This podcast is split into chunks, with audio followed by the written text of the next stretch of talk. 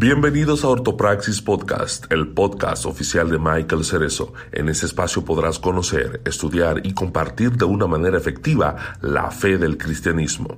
Nos enfocaremos no solo en la ortodoxia de las escrituras, sino también en la praxis de ella en nuestro día a día. Bienvenidos a un nuevo episodio. Mi nombre es Michael Cerezo de Michael Cerezo Podcast hoy pues, me acompaña también dos grandes amigos y me gustaría que ellos también se presentaran.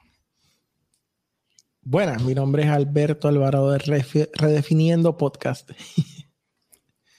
Y yo soy Wilfredo Alexis del canal de YouTube Iglesia. ¡Hey!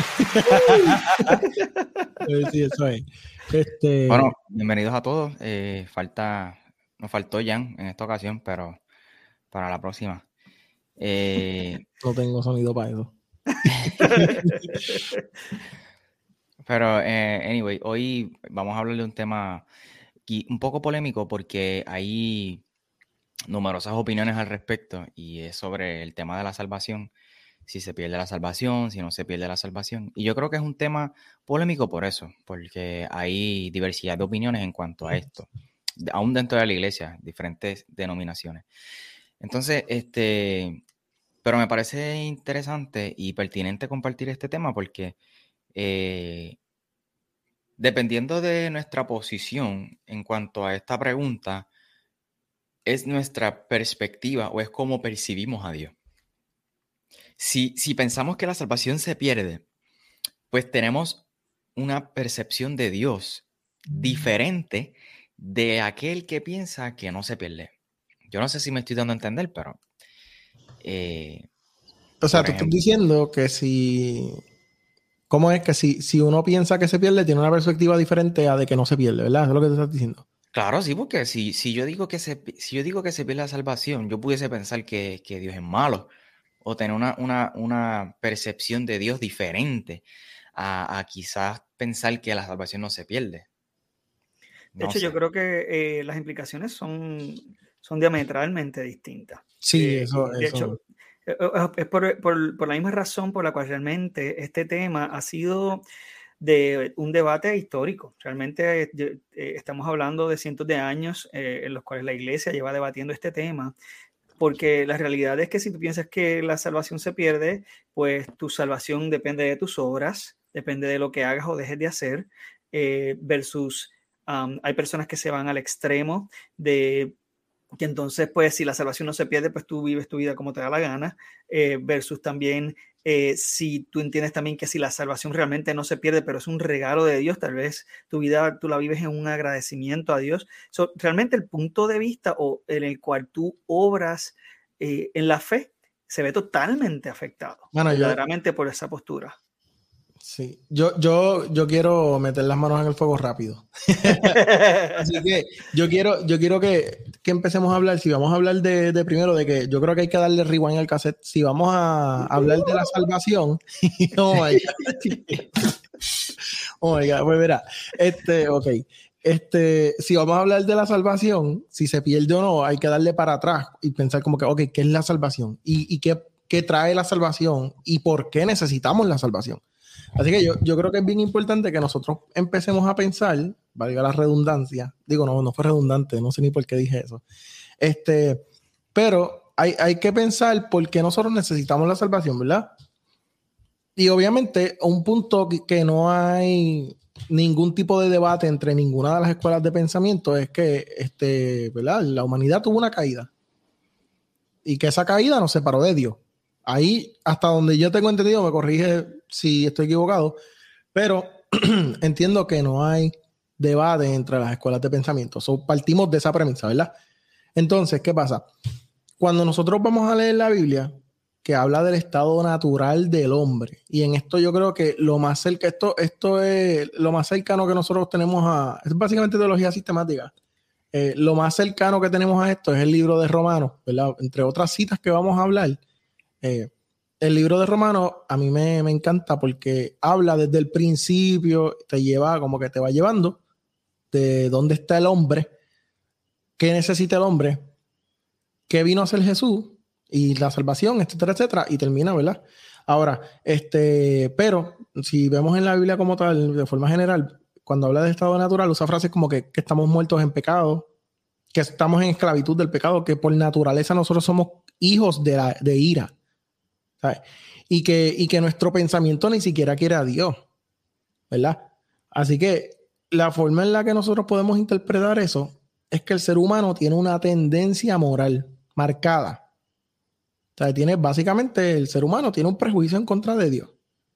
Entonces, la Biblia lo presenta como que estamos en enemistad de Dios y, esa, esa descripción de enemistad, eso, eso habla de hostilidad del ser humano hacia Dios, como, o sea, en, su, en su forma natural.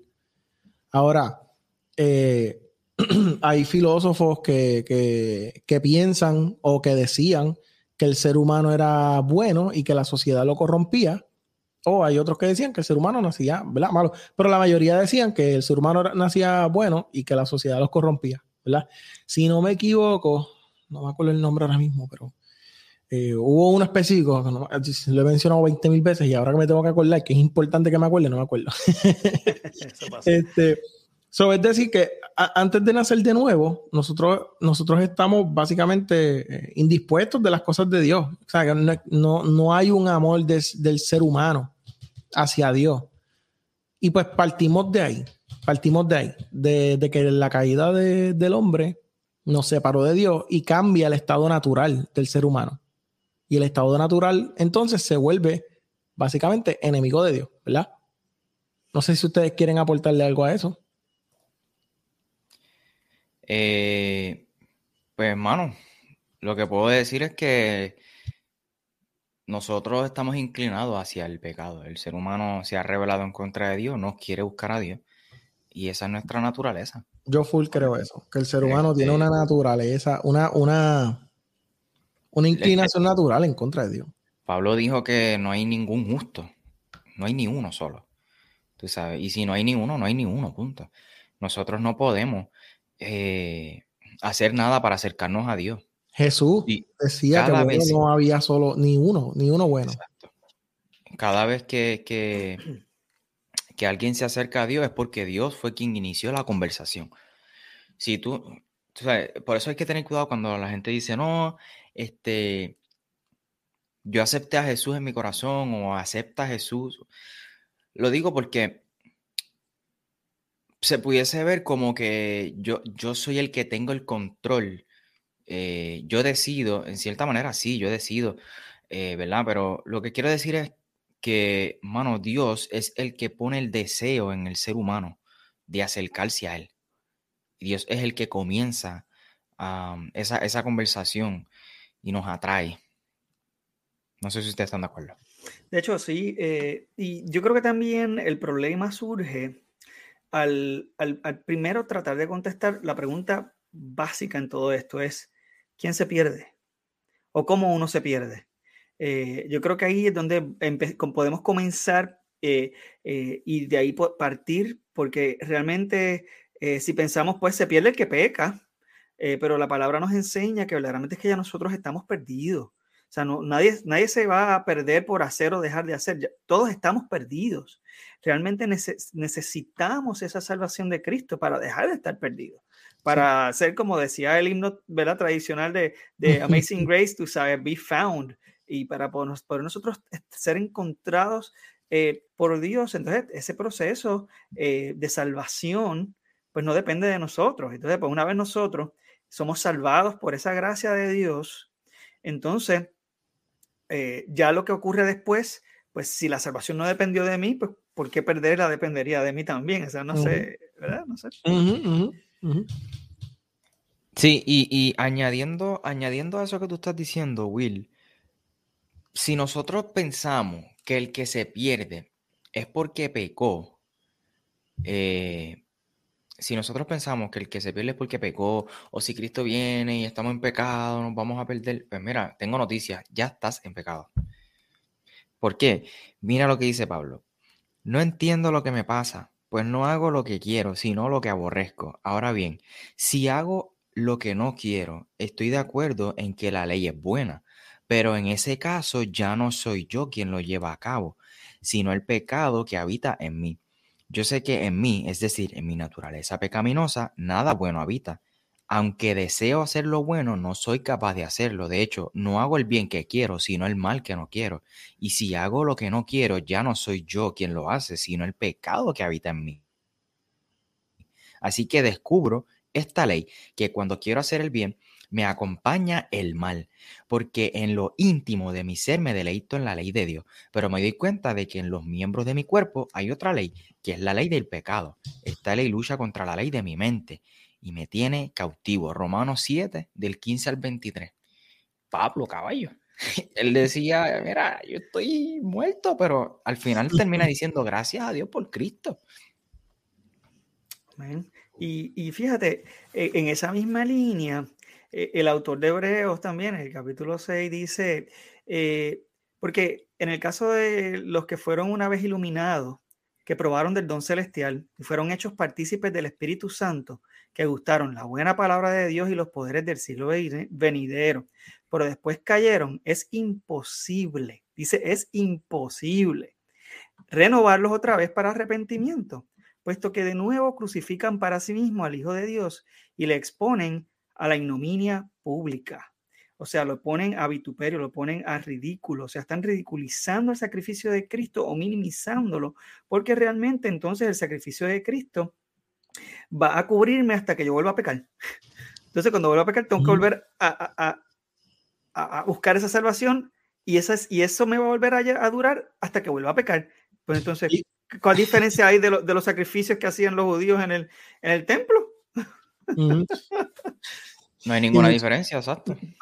Y muchas veces también uno de los textos que se usan es que, dicen que, que, escribirá tu nombre en el libro de la vida. Entonces, ese, ese texto o esa, o esa para, nosotros hablar de eso es importante saber que el Apocalipsis era un libro, porque eso está en Apocalipsis, era un libro codificado, era un código que Juan de Patmos le escribe a la iglesia que estaba siendo perseguida, porque cuando enviaban las cartas, los soldados leían el contenido.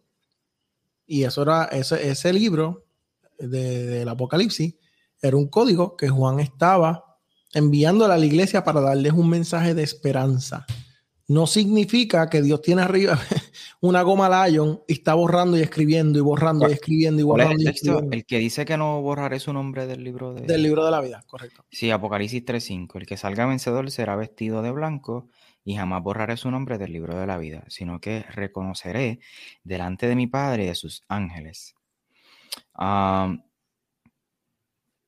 mía por interrumpirte, pero mira lo que dice John Piper de ese versículo. Algunos dicen que esta es una cita infalible en contra de la doctrina de la perseverancia de los santos.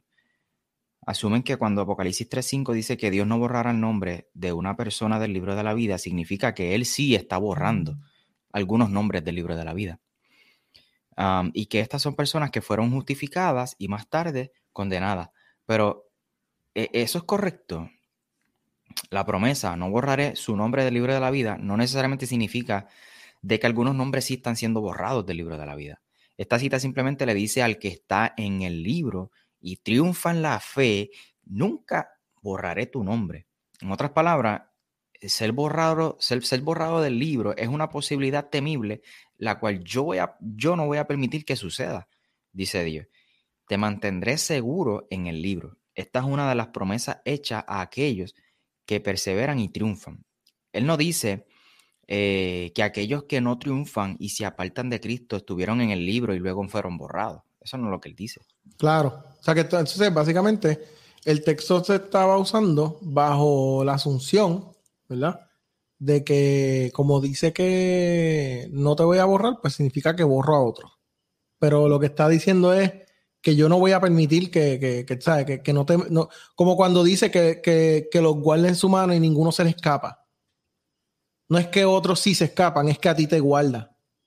Claro, el que está en él, y eso yo creo que también es, una de las cosas que lo hace tan, tan importante el entender precisamente este aspecto, porque va bien consono con lo que dice también en Primera de Juan, capítulo 2 que estábamos hablando ahorita, el verso 18 dice, hijito, ya es el último tiempo, y según vosotros oísteis, esto es la Reina Valera, eh, que el anticristo viene, así ahora, ahora han surgido muchos anticristos.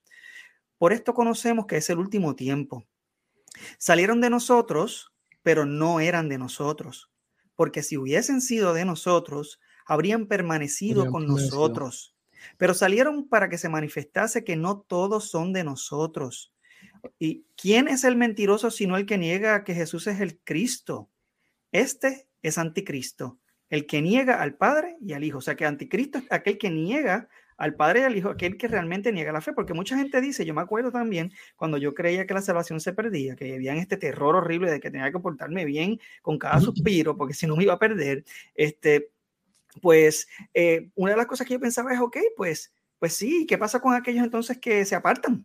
Eh, personas que yo veía en el, en el púlpito, que olvídate que eso era una cosa tremenda, eh, predicaban bien tremendo y eran unas personas que, olvídate, todo el mundo quería imitar y de repente ellos niegan la fe.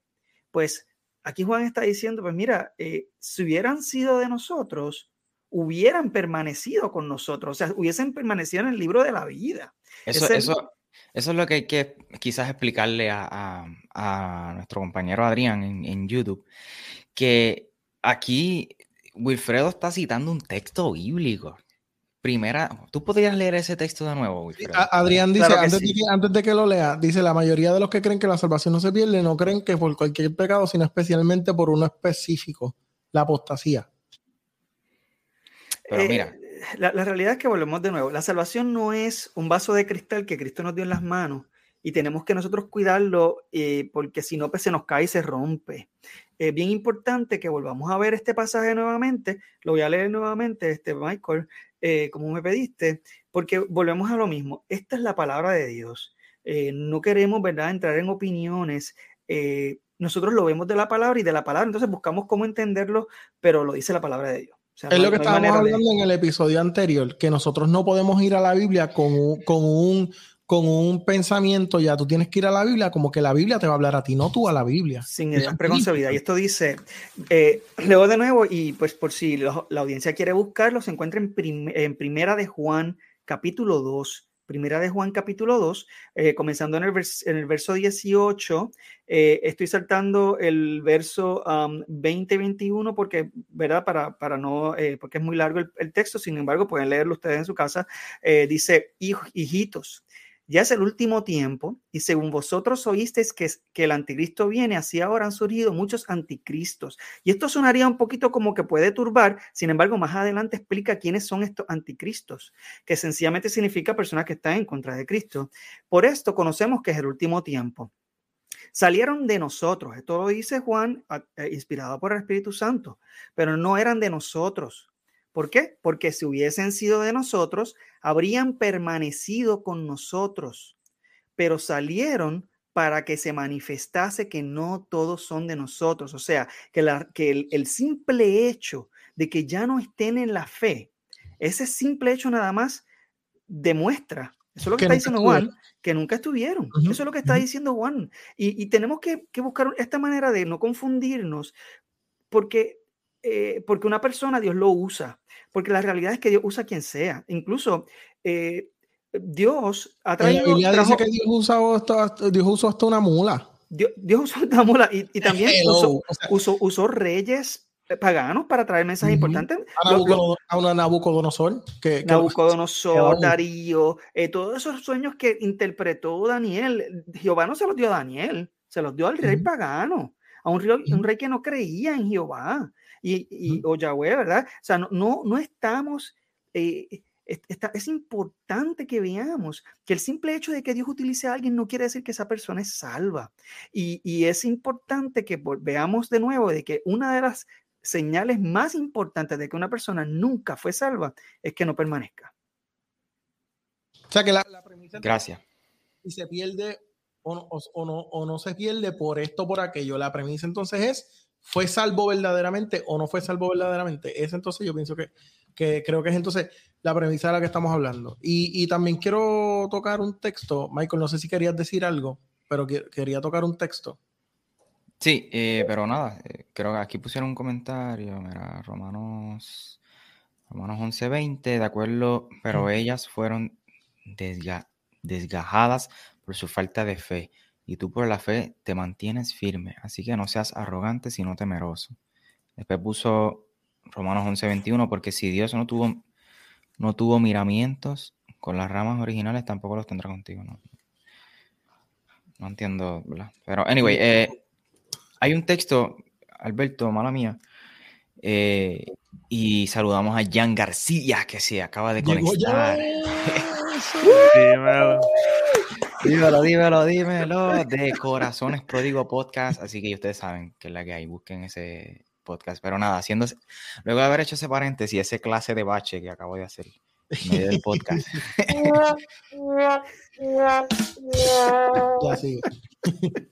Se pierde la salvación. dan controles y, no se puede. O sea, a mí no me pueden dar controles porque yo rápido sigue hablando, perdón. Se pierde la salvación. Los que afirman que sí, quizás usan este texto eh, además del hebreo 6 que leíste al principio, que lo malinterpretan, lo utilizan para decir que sí, que se pierde. Utilizan el que trajo eh, Alberto, Apocalipsis 3.5, para decir que sí se pierde la salvación. También utilizan, también utilizan Mateo capítulo 7, verso del 21 al 23, donde dice, no todo el que me dice, Señor, Señor, entrará al reino de los cielos, sino solo el que hace la voluntad de mi Padre, que está en el cielo. Muchos me dirán, este Jesús hablando, muchos me dirán en aquel día, Señor, Señor, no profetizamos en tu nombre y en tu nombre expulsamos demonios e hicimos muchos milagros. Entonces les diré, les diré claramente, jamás los conocí. Aléjense de mí, hacedores de maldad. Escucha este texto, sobre todo el final. Exacto. Aléjense de mí, hacedores de maldad, porque nunca los conocí. Aquí Jesús está diciendo, alguna gente en el último tiempo me va van a decir en tu nombre eché fuera demonio, hice un montón de cosas. Pero yo les voy a decir. Hice esto, hice lo otro. Ajá. Pero yo les voy a decir, aparte de mí, hacedores de maldad, porque yo nunca los conocí. Él no dice que los conocí, pero ya yo no sé quiénes son, ya yo no los conozco, no. Él dice que nunca. O no les dice, te borré del libro de la vida. O, no le, o sea, como que. Dice nunca los conocí. Entonces quiere decir que hay personas dentro de la iglesia que pudieran, pudieran eh, estar siguiendo o aparentando seguir a Jesús, pero están bajo sus propios intereses, siguiendo sus propios intereses personales y haciendo cosas solamente para quizá engrandecerse ellos, punto, y no a Jesús. Exacto, exacto. Entonces, el, el otro texto que quiero tocar, este, me perdona, eh, aquí vamos a hablar un poquito de lo que son las traducciones rápido, rápido. Es, un, crash course rápido de lo que es una la, la, diferencia en las traducciones. Este, quiero tocar eh, el texto más usado, el que más yo he escuchado que me dicen, adiós, pero si la Biblia dice que se ocupen en la salvación y qué sé yo, y lo voy a ver a, decir en la, en la traducción más usada en este tiempo, que todos sabemos que es la Reina Valera 1960.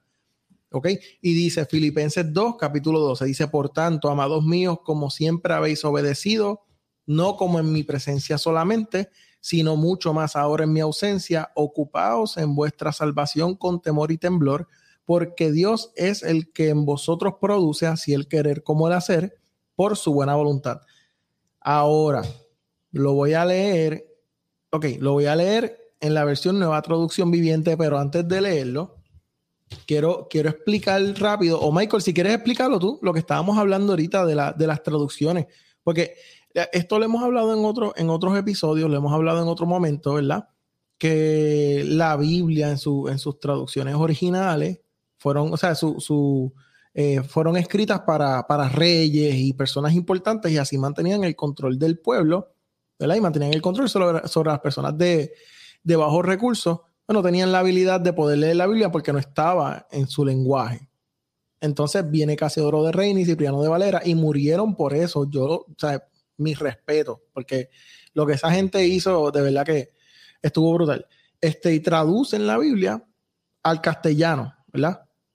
Este, y, pero entonces tenemos versiones como en inglés, por ejemplo, la King James, por eso es que es, por eso es, que es bastante diferente a la Reina Valera, por lo menos la 1960. Este, y, es porque fue escrita para un rey. Así que las traducciones son, son mucho más certeras que la Reina Valera. Este, y Jan, eh, Michael, perdón, tú ibas a explicar lo que, vayas, lo que ibas a explicar. Sí, rápido. Eh, corto, conciso y preciso y whatever, como se diga. Este, la Reina Valera 1960 es la Biblia que bajó del cielo. No, mentira. La Reina Valera. Chico, por favor. ¿Qué no digas? Ay, Dios. No, no, no. Este, la, mira, la Reina Valera eh, fue la Biblia con la que yo crecí, con la que yo conocí al Señor, con la que yo me convertí. es la más que me sé de memoria, de hecho. Claro, y agradecemos, estoy consciente del trabajo que hizo Casiodoro de Reina, Cipriano de Valera, tuvieron, tuvieron dispuestos a dar su vida por, por, eso. Brutal. Y muchos otros.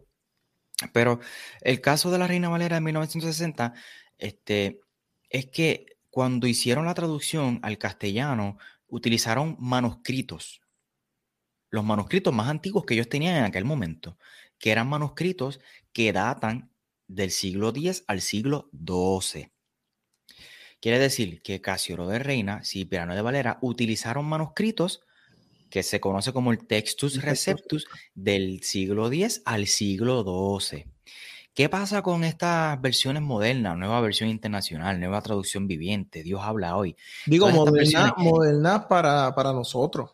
Ajá que, dicen algo diferente de lo que dice la Reina Valera en muchas ocasiones. yo me acuerdo cuando salió la nueva versión internacional, creo que fue como para el 2012, y empezó una campaña demonizándola porque diciendo... Hicieron, hicieron seminarios, hicieron seminarios en las iglesias diciendo que no usaran la nueva versión internacional. Porque era, del diablo, y a, meter el 666 no sé por dónde. Pero, oígame, Por lo menos en inglés desde el 84. ¿Cuál? La NIV, por lo menos de inglés, que es la misma bíblica, que son la misma gente, existe desde antes del, desde el 84. estaban trabajando en esas traducciones desde antes. Ah, porque, porque saliera en español no significa que no hubiera un trabajo ya de recolectar los, los diferentes manuscritos y trabajar ¿verdad? con el aparato, que entiendo que así es como se dice por lo menos en inglés, pero en español, ¿verdad? Que sabemos que hay cuando entra ese trabajo, y rápido vienen a decir... la cultura latina cristiana es bien diferente. Lo que pasa es que los cambios, lo que pasa es que los cambios asustan. Y, es normal. Cuando a ti te sacan de tu zona de comodidad o algún cambio se aproxima, uno se, se ¿verdad? Le da temor. Porque ya uno tiene algo seguro y de momento uno va a hacer un cambio. Eso es algo normal. Pero vuelvo y reitero. Reina Valera utiliza eh, este, manuscritos del siglo X al siglo XII. Todas estas, todas estas versiones modernas están utilizando manuscritos del siglo IV, siglo III, que son manuscritos mucho más cercanos al original, mucho más cercanos al tiempo de Jesús. Entonces, la pregunta es, pero la pregunta es, la pregunta es, para todos estos oyentes, que su versión preferida es la Reina Valera, y eso se respeta. Primero, no sí lee Reina Valera y utilízala en la iglesia, pero no hagas doctrina, exégesis o estudios de la Reina Valera. Utiliza otras versiones. Primero. Segundo, la pregunta es, la, pregunta es, a mí también, la, la pregunta es, ¿a quién tú vas a creerle más? ¿A una persona que tiene un manuscrito del siglo III o siglo IV que está más cercano al original o una persona que tiene un manuscrito del siglo X? Que estamos hablando que han pasado mil años. Tú sabes todo lo que puede cambiar en mil años. yo no sé, yo no sé si en tu iglesia lo han hecho, pero o dónde o dónde si lo has visto, pero hay una dinámica a veces que hacen que le dicen, eso lo digo, eso lo hacen en todos los sitios, pero este que hay una dinámica que hacen que le dicen algo a una persona y esa persona se lo tiene que decir a otra y esa otra a otra y ya cuando cuando llegan al final, papi, eso eso tú sabes, eso lo que tienen es un, un, un lo que dicen, tú sabes. Yo creo que hay, hay, dos, hay dos cositas aquí que han comentado que son para mí bien importantes. Primero, nos están pidiendo una, una recomendación buena de la Biblia. Yo, yo creo, y esto es una recomendación, no sé si ustedes están de acuerdo conmigo, yo creo que es bueno que leas los pasajes en diferentes traducciones para que tengas un, tal vez un concepto más, amplio de lo que tal vez alguien quiera o, de lo que el pasaje quiere decir, porque la realidad es que hay cosas que como quiera siempre se pierden en traducción y yo creo que se enriquece uno mejor al explorar diferentes traducciones, porque también las diferentes traducciones tienen un enfoque distinto.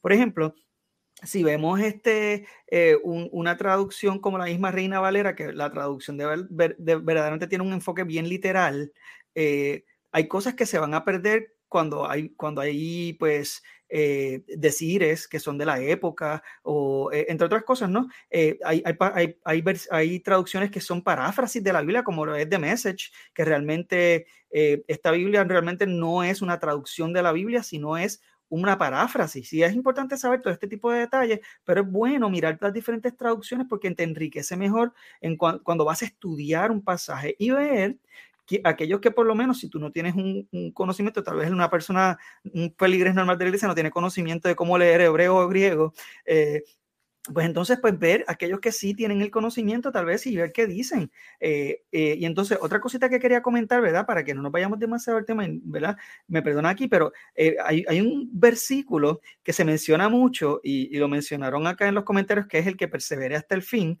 este será salvo. Este versículo no quiere decir eh, y esto es importante que lo veamos, eh, no quiere decir que entonces el que no persevere se pierde.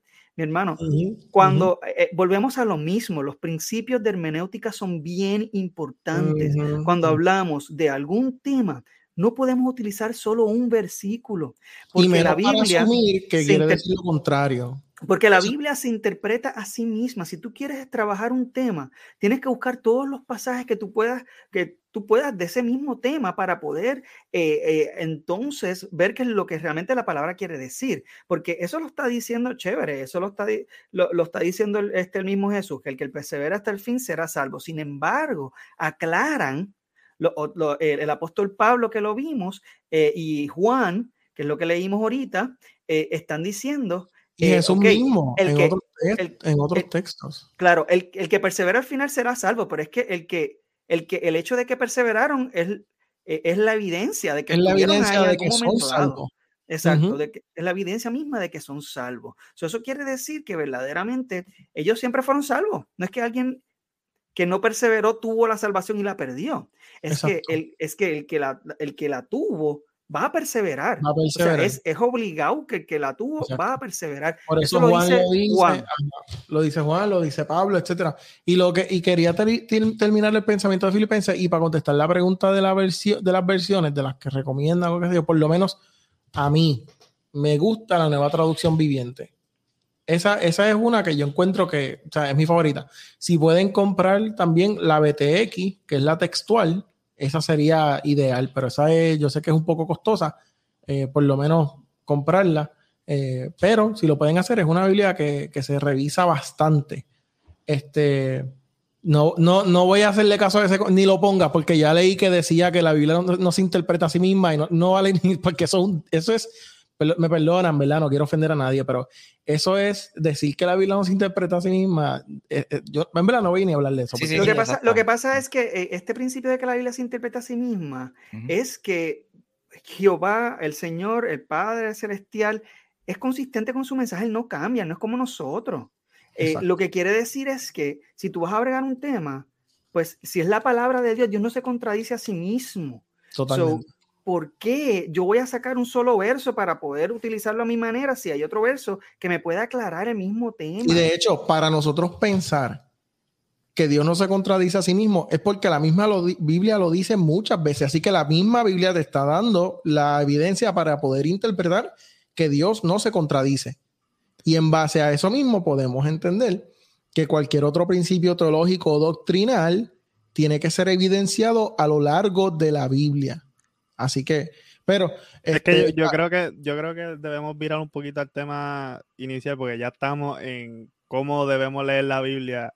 Sí. la hermenéutica, porque, ¿verdad? Si entramos en esto, es por lo menos yo una, ajá, pues, este, nos vamos a ir yendo en cómo debemos interpretarlo.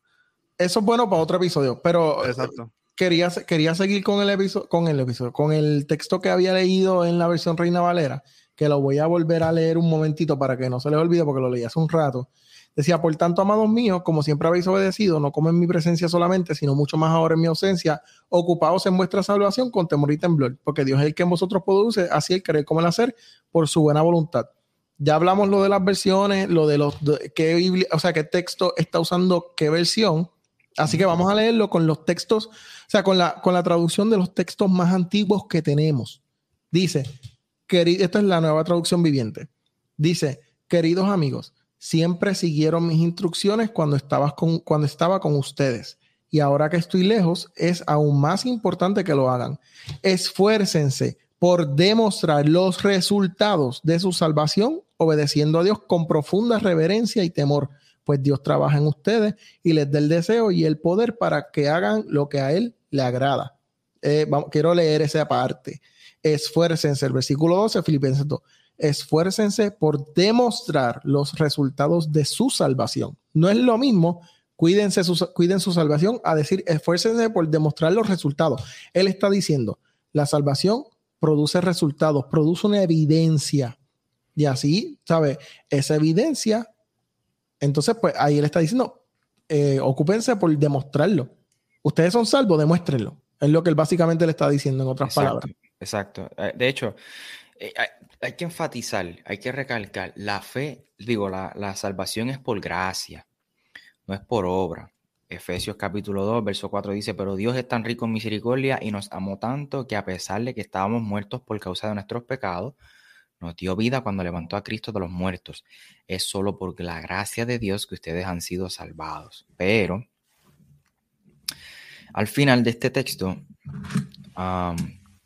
el, Pablo este, menciona que esta salvación produce buenas obras.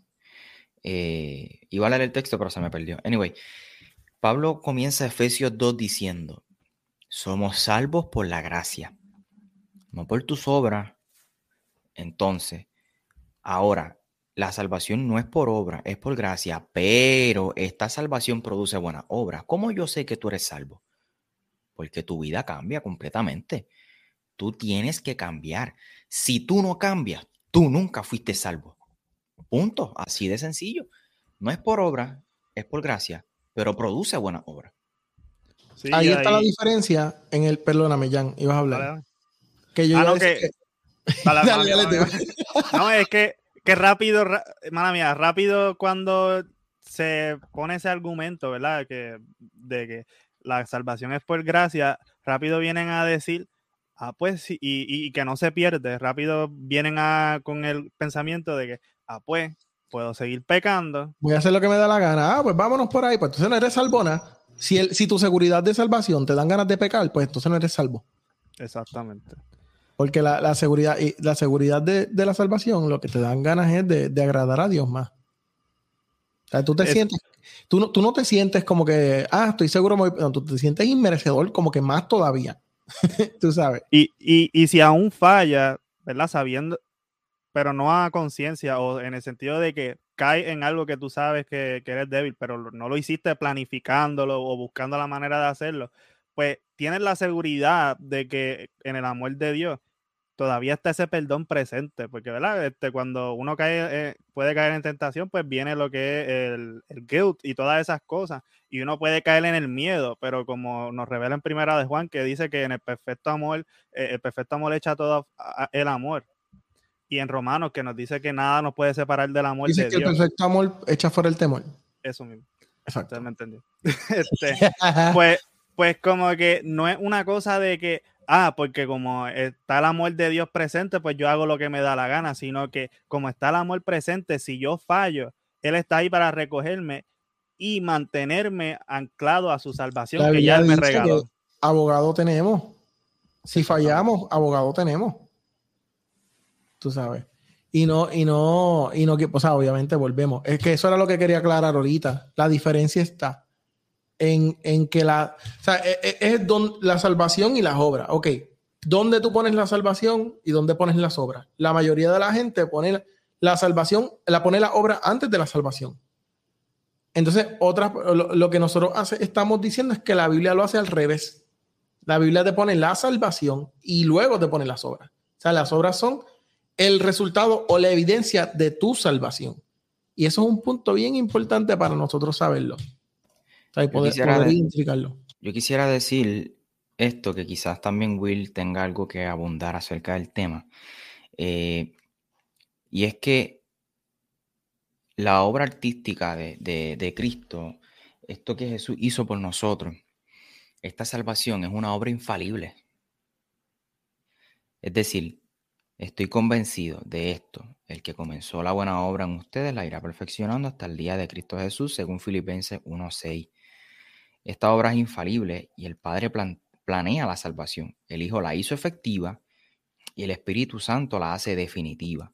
La obra de Cristo, dice Rubén Rodríguez, eh, la obra de Cristo es infalible, no descansa en tu, en tu fuerza humana, pero es una obra que consume tu alma irresistiblemente y te conduce a la obediencia.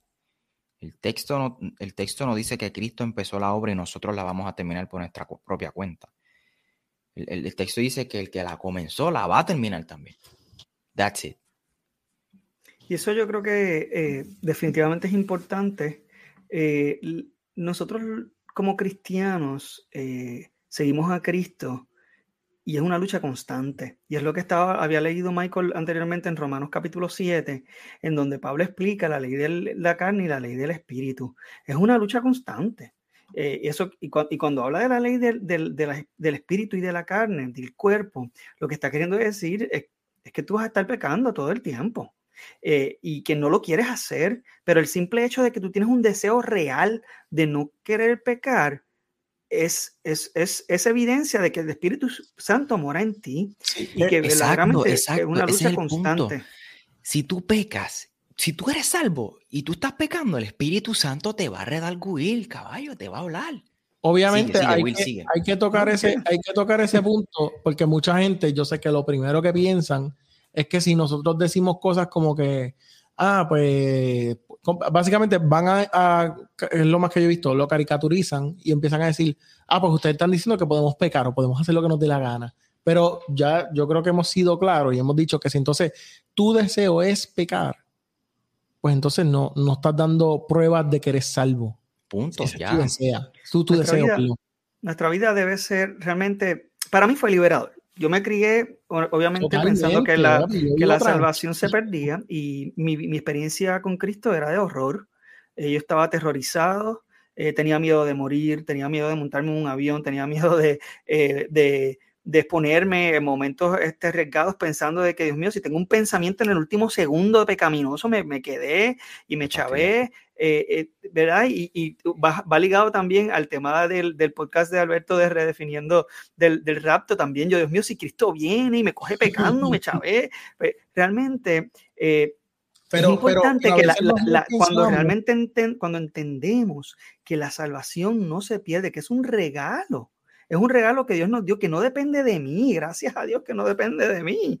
entonces, como es un regalo de gracia, entonces no hay nada que yo pueda hacer para, para, para perderlo si realmente lo recibí. Y eso es liberado. para ganarlo. Eso quiere decir, exacto, lo que quiere decir es que la manera en la que yo voy a vivir va a ser en agradecimiento total a lo que Cristo hizo por mí. Y eso es lo que me va a motivar a mí ahora de manera correcta.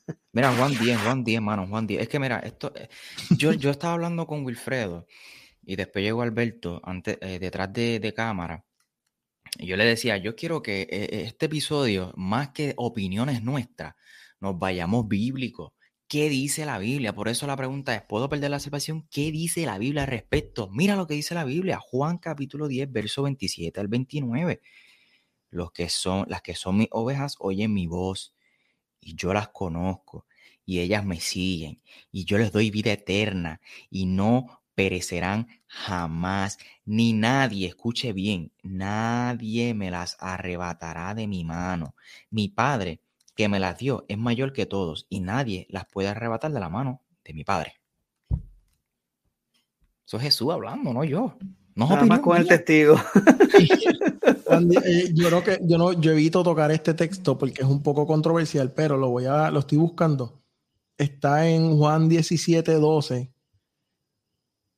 Juan 17, 12. Esto es un, esto es un poco más fuerte y lo yo voy a tirar esta bomba y me voy corriendo, ¿ok?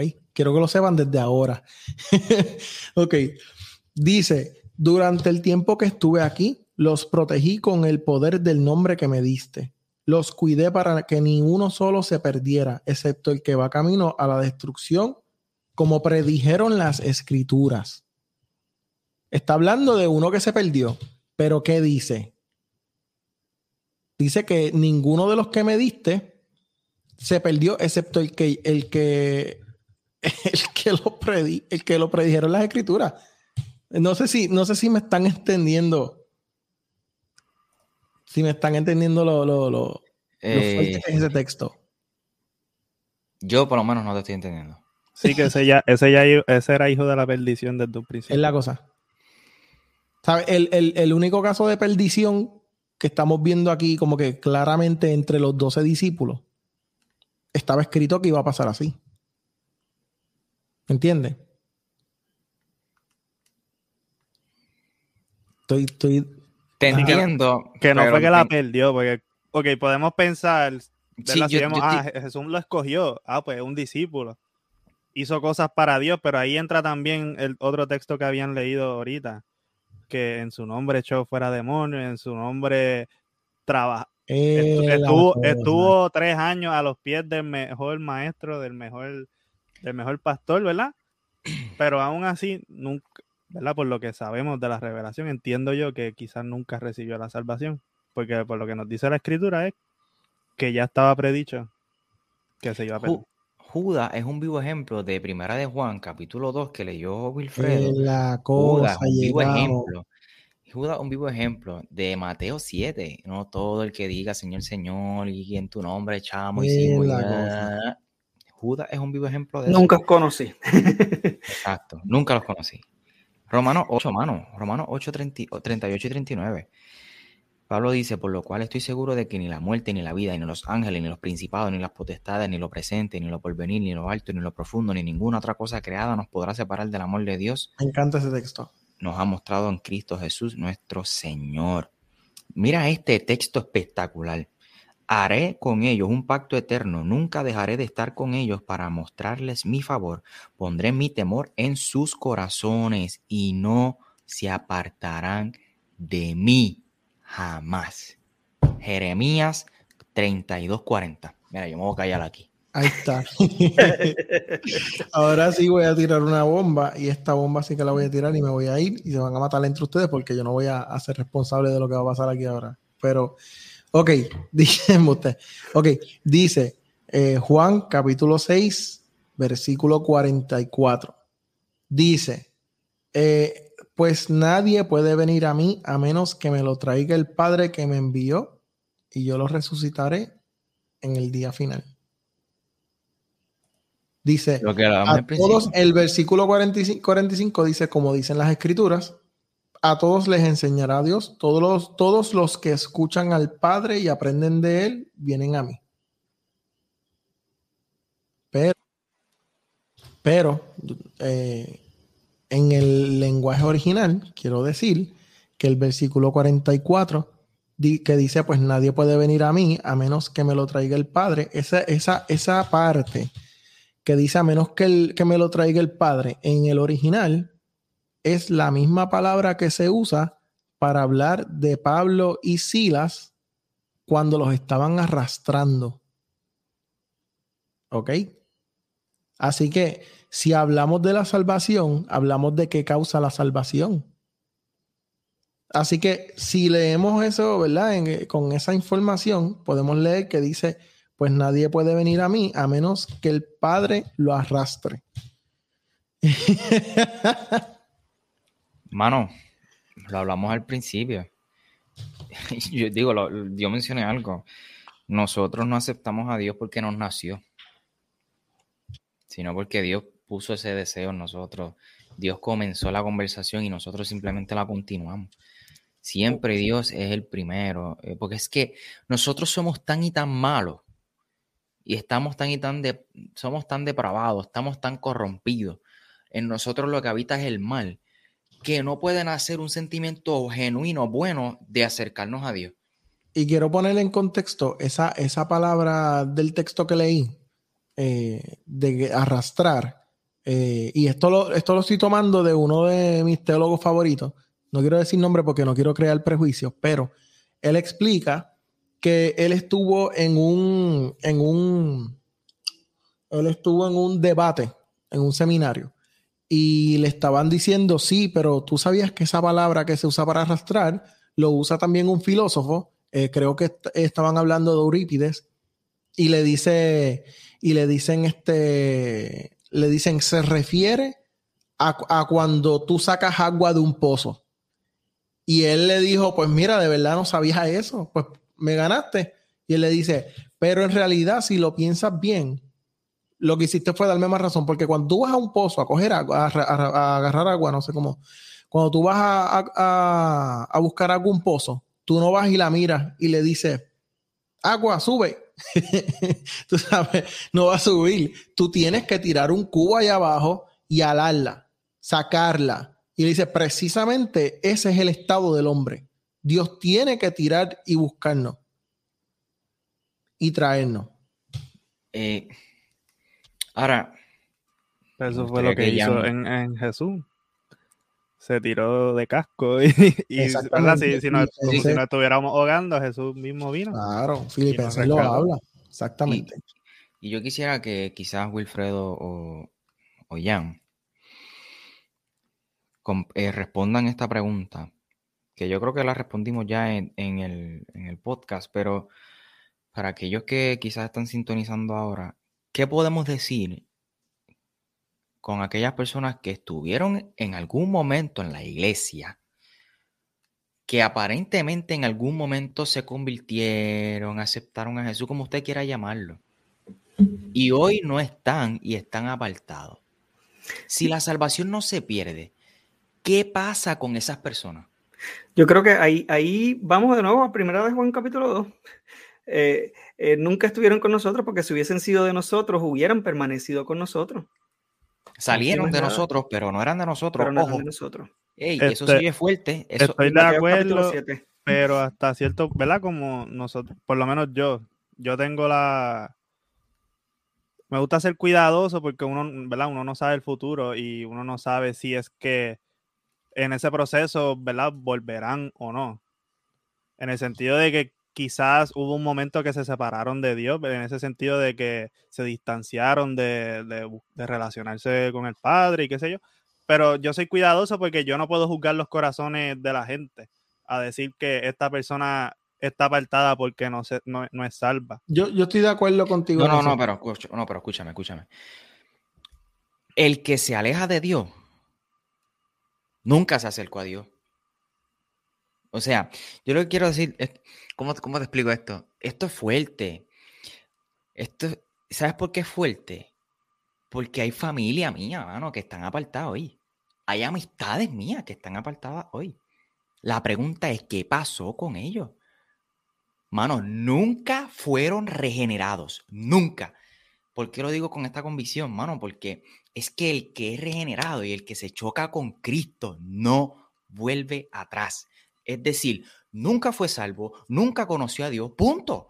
Probó a Dios, como dice Hebreo. Pero nunca, ¿por qué? Porque es que es imposible. Ahora, ahora, no descarto la posibilidad de que en algún momento realmente sí conozcan a Dios, sí se acerquen a Dios, claro que sí. Porque una semilla ahí también, que tal vez en aquel momento este fue sembrada la palabra de Dios. Yo, no me atrevo. Pero, yo, pero yo, no me atrevo a decir lo que dijo Michael. Yo, por lo menos yo, este que está aquí, Jan Ibrahim García Rivera.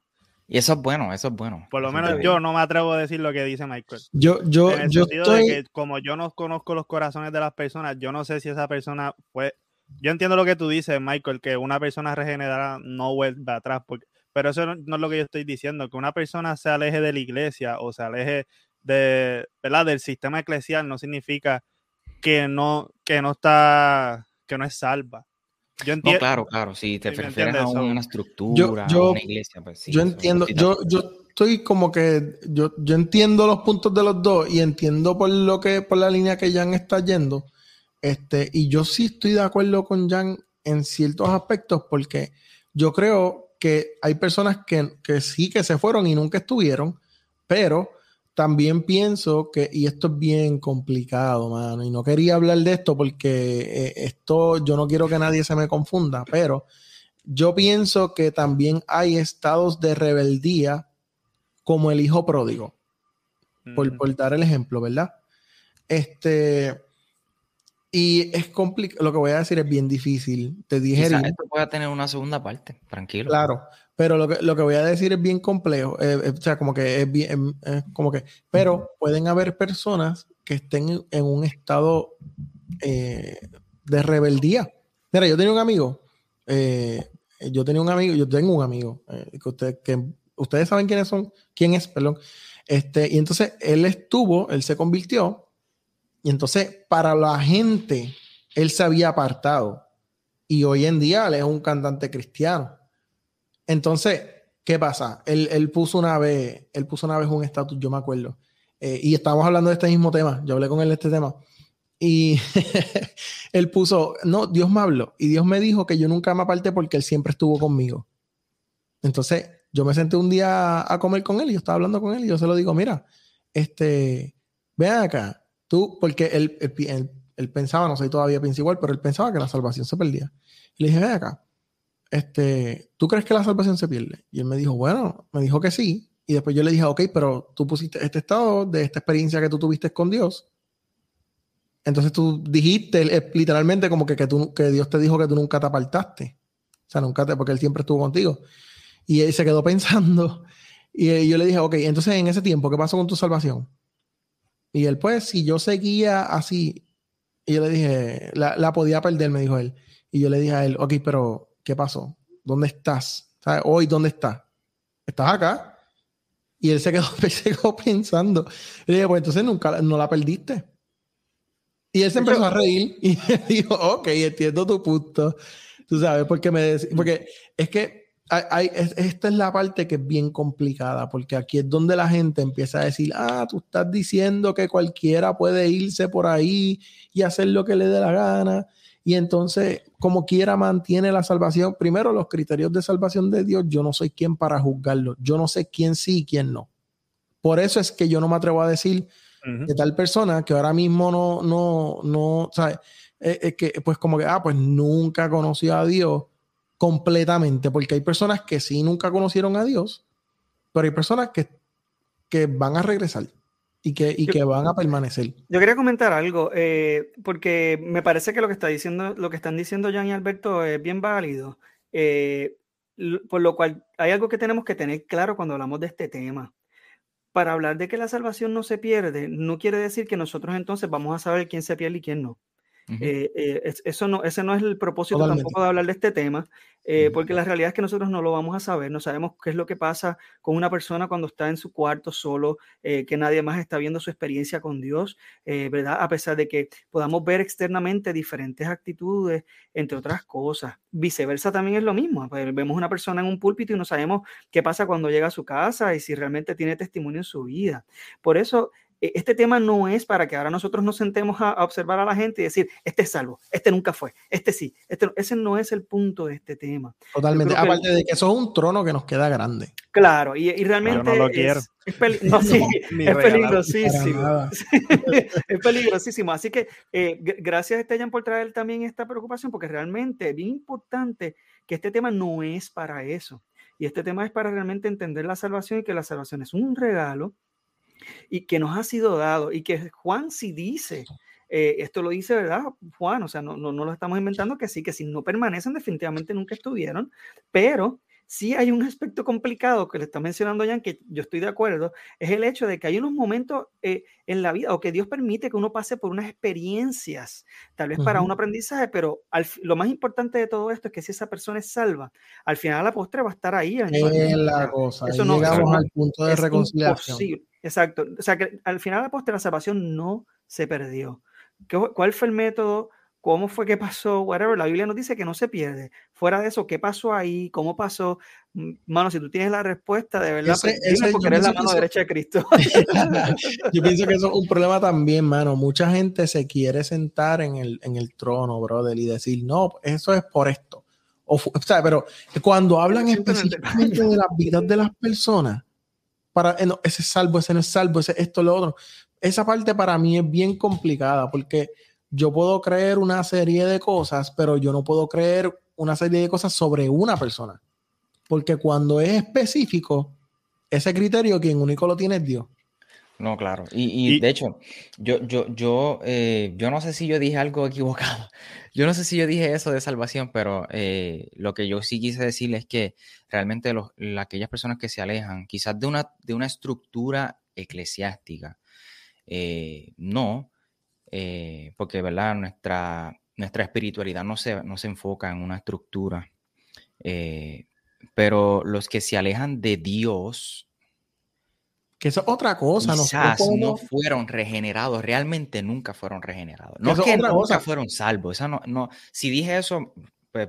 Yo, yo, yo, sé que fue que yo sé que fue que, que, que lo que, que, lo que quisiste lo que dijiste no fue lo que tú te referías yo lo entendí que de hecho es otra cosa que podemos tocar que, que es esta cuestión de, de que si que para nosotros porque volvemos ese es el problema que entonces nosotros nos volvemos como, como jueces y no digo nosotros de nosotros, sino digo de, los cristianos como tal, nos volvemos jueces y vemos por qué una persona no está yendo a la iglesia en el momento, decimos, esa persona entonces se apartó de Dios.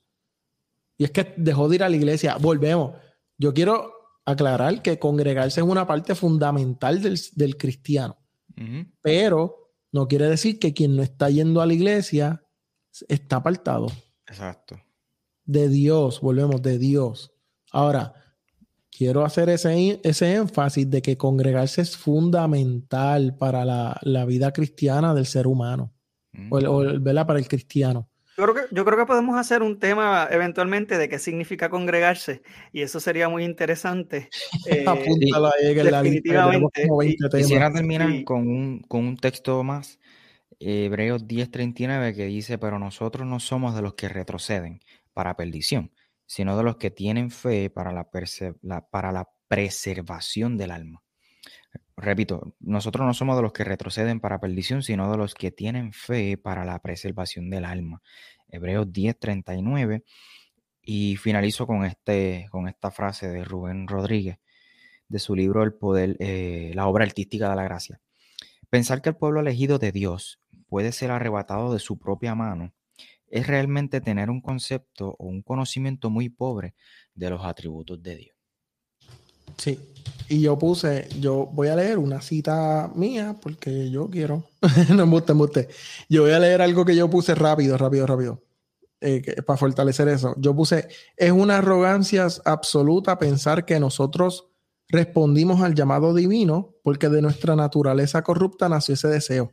Es igual de absurdo como decir que un cerdo inmundo amó la limpieza y el orden. Suena fuerte, pero no sé. Para pensar. Recapitulando, ¿qué podemos decir? Que acabamos de redefinir el concepto de la salvación. Estás promocionando tu podcast. Ah, um, yo quería comentar y aprovechar entonces también promo que yo también, que precisamente entre los temas que se van a estar discutiendo en iglesia eh, va a ser precisamente el de, congregarse. Pero um, volviendo a lo de eh, recapitulando, eh, yo entiendo que, que, que lo que dijo Michael no estuvo incorrecto, sino es cómo interpretamos el, separarnos de Dios. Eh, realmente que tiene que ver también con cómo interpretamos cuando una persona se aparta tal vez de una institución eclesiástica, eh, que pues puede pasar por un periodo de tiempo. A mí me ha pasado, eh, sin embargo... A veces uno se hiere y, es con la, y es con la misma gente de la congregación, no necesariamente con Dios. Exacto, con la congregación, no, con Dios. Yo estoy hablando de Dios. Cuando de Dios. Exacto. yo creo que entonces lo importante aquí es la salvación no depende de nosotros. Yo creo que ese es el bottom line. Como la salvación no depende de nosotros, la salvación yo no la, no la gano, yo no me la puedo ganar. Y como yo no me la puedo ganar, pues tampoco la puedo perder. Porque la salvación no depende de mí, depende de Cristo. Y esto lo dice la palabra, no nos lo estamos inventando con todos los versículos que hemos leído, que yo creo que han sido sumamente consistentes y contundentes. Eh, no sé eh, si alguien pues, quiere abundar en eso. A fin de cuentas, ¿Ustedes creen que la salvación se pierde o que no se pierde? Ay, Dios. Mira, ya está diciendo que no. Bueno, yo obviamente yo no, yo no creo que la salvación se pierde. No, Eh, yo no creo que se pierda. Eh, creo que es un regalo que, que Dios nos da y nosotros pues aceptamos, recibimos ese regalo. No puedo hacer, como dijo Will, yo no puedo hacer nada para ganarla, pero tampoco puedo hacer nada para perderla, porque no depende de mí. Descansa en la obra infalible de Cristo, el sacrificio de Jesús en la cruz. Ahora, eso no significa que voy a pecar y voy a hacer lo que me da la gana, porque si hago lo que me da la gana y tengo una vida desenfrenada, pues realmente nunca este, fui salvo, ¿no? O sea, no estoy dando esas eh, obras. Ese fruto de salvación. Ese- exacto, esas esa obras, porque la- la- demostración. la salvación de produce buenas obras. La salvación no es por obra, pero produce buenas obras. Y si mis obras eh, dicen lo contrario de mi salvación, pues entonces hay un... Eso es lo que realmente está hablando Santiago, porque otras personas usan a Santiago para decir que, y realmente lo que Santiago está diciendo, que si tú no obras, tú no estás, tú no, tú no, tienes, tú no eres salvo. No, tienes No, no estás demostrando tu salvación. Es lo que Y para los que, para los que pensaban que Martín Lutero pensaba que la salvación se perdía, tengo que decirles algo. Cacho Martín Lutero era uno de los mayores Dice- defensores. ok, dale. Dice, dice, dice, Martín Lutero dijo, si dependiese de nosotros mismos, que somos tan débiles, muy poco, o más bien ninguno se salvaría. Satanás vencería a todos. Martín Lutero. Papi, si Martín Lutero le escribió un libro a. No me acuerdo el nombre, pero él escribió un libro discutiendo de ese punto específico, diciéndole la salvación es únicamente por fe. Martín Lutero es uno de los mayores defensores de la salvación únicamente por fe. Yo creo que eh, a, través de los años, porque la realidad es que las instituciones, y no voy a mencionar nombre, pero hay particularmente una que, has- que, que es una iglesia histórica, eh, eh, ha utilizado el temor de perder la salvación o de que se gane la salvación a través de buenas obras para manipular a las personas. Y esto es muy peligroso. No estoy diciendo que esa es la intención de cada persona que predica esto, pero lamentablemente es, es muy fácil manipular a las personas diciéndole, ah, te vas a perder si haces esto, ah, te vas a perder si haces lo otro, y, va, y manejar entonces el... Claro, mantienes control. eh, entonces, la realidad es que la palabra no habla de libertad. Y yo creo, yo no vivía un- una vida ah, eh, libre cuando tenía eh, ese pensamiento. Sin embargo, fui confrontado con la palabra, con los, con los versículos que hemos mencionado hoy precisamente, y tuve que ca- cambiar mi manera de pensar. Así que yo, yo, yo, Wilfredo González, aquí le hago un reto. Vayan a través de la palabra, olvídense de lo que hemos hablado. Cuando nosotros hemos estudiado, porque yo lo viví y yo llamé ignorante al pastor que me presentó esto por primera vez eh, y le pido mil, mil veces perdón eh, al pastor. eh, tú eres canto ignorante de qué tú estás hablando.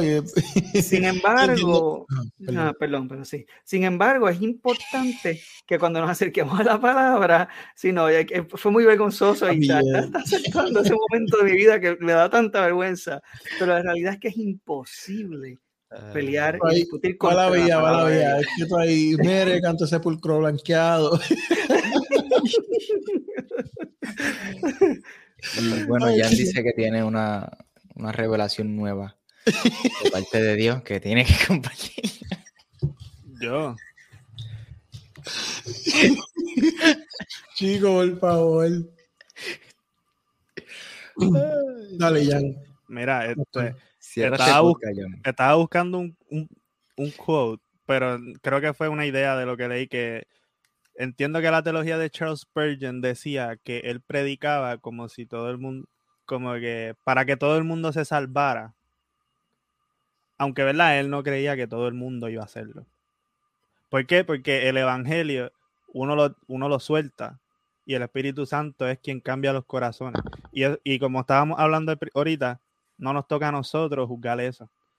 Nosotros lo que tenemos que hacer es vivir en testimonio, presentar a las personas el plan de salvación y orar, ¿verdad? Que el Espíritu Santo haga. Y el Espíritu Santo, como de- decía el texto, pone el querer como el hacer y va a sostener esa obra que él está haciendo hasta el final. Eso es otro tema. Presentar el plan de salvación. La oración del pecador es bíblica. Yo no quería entrar en eso porque. estamos cerrando, estábamos cerrando. Sintoniza el, próximo lunes que. El próximo, el próximo episodio, porque esto, esto supuestamente iba a ser de media hora y después iba a ser de 45 minutos y ya vamos por una hora y pico. Así que vamos a cortar Gracias por, por sintonizar a este episodio en colaboración con Michael de Michael Cerezo Podcast, Ortopraxis Podcast, Jan García de Corazones Pródigo, Wilfredo Alexis de Iglesia en YouTube y Alberto Alvarado de Redefiniendo. Muchas gracias, gracias, gracias, gracias por estar, ¿verdad? Por escucharlo y hasta la próxima. Se me cuidan. Chao. Dios le bendiga. Si te gustó este episodio no olvides compartirlo con otras personas. Recuerda suscribirte y activar las notificaciones. Para estar al tanto del nuevo contenido busca a Michael en las redes sociales como arroba Michael J. Cerezo, donde también publica contenido a diario. Para preguntas, invitaciones y o colaboraciones puedes escribir a www.michaelcerezo.com. Bendiciones.